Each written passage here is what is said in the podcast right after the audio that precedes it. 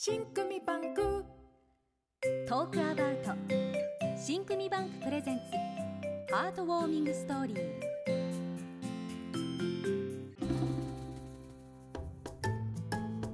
今日は新組バンク主催の検証作文。第11回。小さな助け合いの物語賞よりハートウォーミング賞受賞作品。大江康代さんの心を抱っこするをご紹介します。本日のハートウォーミングストーリー。心を抱っこする。4ヶ月検診の帰り道私はうどん屋に立ち寄りました。検診で疲れたのか娘はベビーカーですやすやと眠っています。目を覚ます前に食べ終えようと箸を持った瞬間娘が目を覚ましてしまいました。私と目が合うと抱っこしてと泣き出す娘。今日はゆっくり食べれると思ったのに。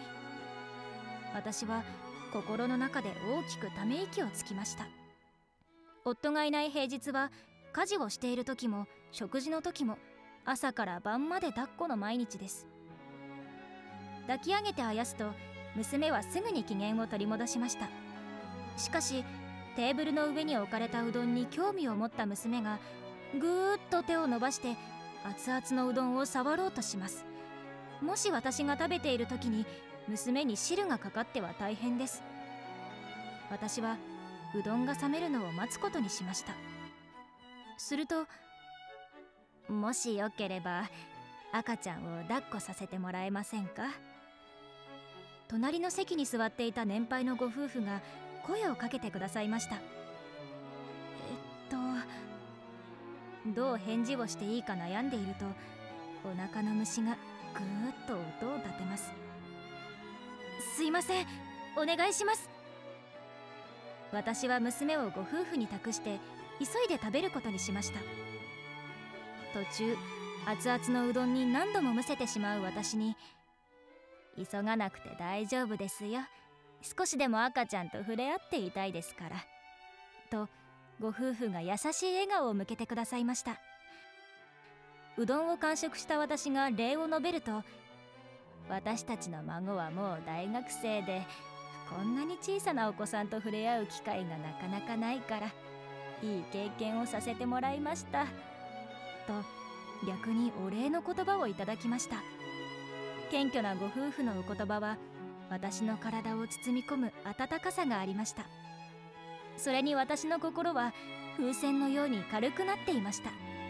まるでご夫婦が私の心も抱っこしてくださったような感じでした。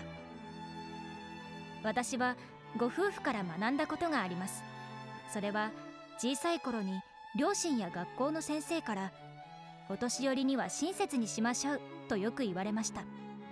このことから年齢を重ねるに従って親切は与える側から受ける側になっていくものだと考えていました。しかし助け合いに年齢も性別も関係はありません。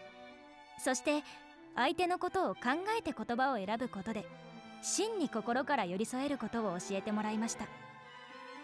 大丈夫ですか？とついつい私はいつも声をかけてしまいますが何かお手伝いすることはありますか？と少し言い方を変えるだけで相手の返答の仕方が変わってきます。ちょっとしたことですがそういった少しの気遣いが助け合いの輪を広げるきっかけになるのではないかと思いました。ご夫婦と出会えたことで私の目の前には優しい光景が広がりこの気持ちを次の誰かにつなげたい。助け合いの輪を広げたい。そんな気持ちでいっぱいになりました。謙虚さを忘れず困っている人にそっと手を差し伸べられるあのご夫婦のように。今度は私が誰かの心を抱っこしてあげたいです。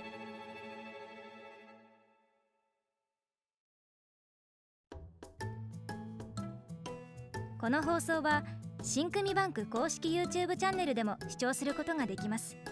ぜひそちらの方でもご覧ください。